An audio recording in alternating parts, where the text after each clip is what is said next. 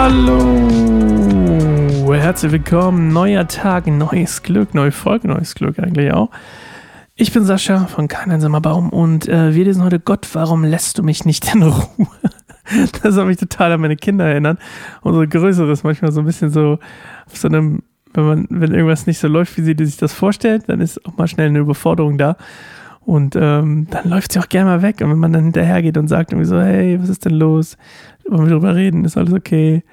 Ähm, was passiert oder so? Dann sagt sie, lass mich in Ruhe. Lass mich einfach in Ruhe. Und jetzt hat unsere Kleine auch teilweise schon mal mit angefangen zu sagen, mm, mm Ruhe lassen, Ruhe lassen. Und äh, das musste ich auf jeden Fall dran denken. Ähm, wir hören heute einfach mal den Text, glaube ich, oder muss ich irgendwas erklären? Ich überlege gerade. Hoffentlich erzähle ich nicht jetzt irgendwie wieder was, was in Luther stand und nicht äh, in. Ähm ah, es gibt eine Stelle, ich hoffe, die steht hier auch genauso ähnlich. Ähm, Hiob bedient sich nämlich wieder hier einer bekannten, mythischen, mythologischen Entschuldigung, Erzählung, um seine Lage zu beschreiben. Und es geht da um das Meer und den Drachen und äh, eine Wache, die da aufgestellt werden sollte oder wird oder was auch immer. Und ähm, dazu gibt es zwei Auslegungen, die erzähle ich euch jetzt vorher, beziehungsweise zwei mögliche. Entweder es ist eine Anspielung auf ähm, eine babylonische, auf einen, ich kann nicht mehr sprechen, auf einen babylonischen Mythos, in dem Marduk das Seeungeheuer Tiamat überwindet und einen Wächter gegen das Ungeheuer aufstellt. Oder es ist eine Anspielung auf äh, die ugaritische Mythologie, in der der Meergott Yam von Baal besiegt wird.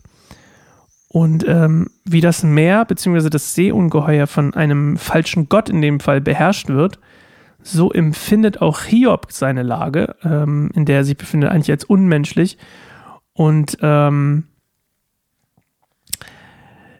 da Gott ihn quasi, also er fühlt sich ja quasi unter ständiger Beobachtung und Gott, er sieht es quasi so, als wenn ähm, Gott ihn wie einen besiegten Feind bewacht. So, das ist so die, die Anspielung daran. Ähm, und bevor ich jetzt irgendwas vergesse, äh, bevor ich irgendwas anderes erzähle, hören wir uns das Ganze erstmal an. Claire, let's go! Hat der Mensch nicht ein schweres Los zu tragen? Sein Leben lang geht es ihm nicht besser als einem Knecht. Wie ein Arbeiter in der Sonnenhitze sehnt er sich nach Schatten. Wie ein Knecht wartet auf seinen Lohn. Auch mir sind Monate der Enttäuschung beschieden worden und Nächte des Elends muss ich durchmachen. Wenn ich mich schlafen lege, denke ich, wann endlich ist die Nacht vorbei? Wann kann ich wieder aufstehen? Doch dann wälze ich mich bis zum Morgen hin und her, weil die Nacht sich endlos hinzieht. Mein Körper ist mit Würmern und Wundkrusten bedeckt. Die Haut bricht auf und Eiter fließt heraus. Meine Tage eilen schneller dahin als ein Weberschiffchen. Sie entschwinden ohne Hoffnung. O oh Gott, Bedenke doch, dass mein Leben im Nu vorbei ist und dass ich das Glück nicht wieder sehen werde. Wer nach mir schaut, wird mich nicht mehr sehen. Suchen deine Augen nach mir, bin ich nicht mehr da. Du siehst mich jetzt, aber nicht mehr lange. Deine Augen ruhen auf mir, doch eines Tages werde ich nicht mehr da sein. Wie sich eine Wolke auflöst und verschwindet, so kommt niemand, der ins Totenreich hinuntergefahren ist, wieder herauf. Er hat sein Haus für immer verlassen. An seinem Wohnort kennt man ihn nicht mehr. Darum will ich nicht schweigen, sondern aussprechen, was mich quält. Meine Seele ist voller Bitterkeit. Ich muss mein Klagen loswerden. Bin ich denn das Meer oder ein Seeungeheuer, das du mich so streng bewachen lässt? Wenn ich denke, mein Bett wird mich trösten, ich will versuchen, mein Elend im Schlaf zu vergessen. So erschreckst du mich mit Träumen und ängstigst mich mit Visionen. Lieber ließe ich mich erwürgen, lieber wäre ich tot, als das ausgemergelte Gerippe weiterzuleben. Ich gebe auf, ich will nicht noch länger so weiterleben müssen. Lass mich in Ruhe, denn von meinem Leben ist nichts mehr übrig.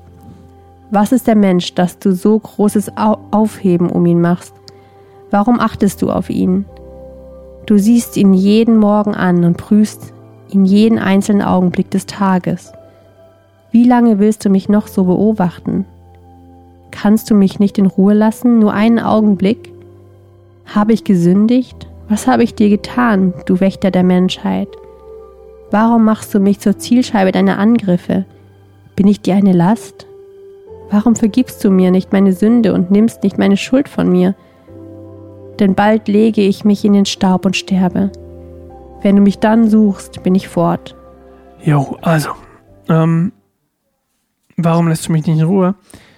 Ähm, alles, was er so beschreibt, ne, was das Leid der Menschen, die er hier in den Beispielen benutzt, ist natürlich nichts im Vergleich zu dem Leid, was er erlebt. Und ähm, er richtet auch seine Anklage, und ich hatte euch schon erzählt im letzten Folge, dass das total untypisch ist, Gott anzuklagen. Ne? Wir ermutigen Leute ja auch ab und zu mal einfach Dampf abzulassen und Gott mal ehrlich gegenüberzutreten und ihm, ihm zu klagen, ihm zu klagen. Und ähm, Hiob setzt hier noch einen drauf und richtet seine Anklage gegen Gott. Und das komplett ungehemmt und eigentlich voller Bitterkeit. Ne? Also jetzt ist auch so ein bisschen, er hat sich nicht von mir abgewandt, aber er ist schon sauer. Und ähm, ich hatte euch ja von diesen mythologischen Dingern erzählt. Das benutzt er natürlich nicht, weil er daran glaubt, sondern ähm, um seine Lage zu beschreiben. Und ähm, er fragt jetzt auch Gott ganz direkt, auf welche Weise er eigentlich gesündigt hat. Ne? Und zuvor fragt das eigentlich nur seine Freunde. Ne? Wie habe ich denn gesündigt, Leute? Erzählt's mir doch, wenn ihr es wisst. Und jetzt fragt er das Ganze auch Gott. Und ähm, wenn man sich in die Erde legt, übrigens, ist das ein Zeichen dafür, dass man eigentlich, dass der Tod da ist. Also dass man quasi sterben wird. Und ähm, ja, Hiob ist eigentlich komplett durchdrungen von Verzweiflung und er sieht auch gar keine Hoffnung mehr. Und ähm, ja, sagt eigentlich auch zu Gott, hey, übrigens, ich bin tot. Ich bin eigentlich schon tot, Gott. Wenn du, wenn du noch was von mir willst, dann jetzt am besten. Aber gut. Ähm, ja, mehr ist es eigentlich nicht. Ähm, wie immer, danke für dein Zuhören und ich freue mich, ich hoffe, du hast was mitgenommen von dem Text. Hiob ist ein bisschen ähm, weniger, ist ein bisschen mehr gelese, poetisch, lyrisch, bisschen weniger mh, mm, Auslegung in dem Sinne, sondern einfach eine spannende Geschichte. Ähm, und manche Folgen sind halt, wie gesagt, ein bisschen so wie die hier äh, lyrischer, ein bisschen mehr zum, zum Anhören. Andere Folgen haben ein bisschen tieferes Thema, was dahinter steckt. Aber im Moment ist einfach so, dass was rauskommt, ist äh, Hiobs Verzweiflung und dass er auch immer verzweifelter wird in seinem Leid und dass er auch jetzt eben zum Beispiel die Anklage gegen Gott richtet, was wie gesagt nicht absolut überhaupt nicht selbstverständlich war. Okay, wir hören uns morgen wieder neue Folge, neues Glück. Ähm, freue mich drauf. Bis dann. Ciao.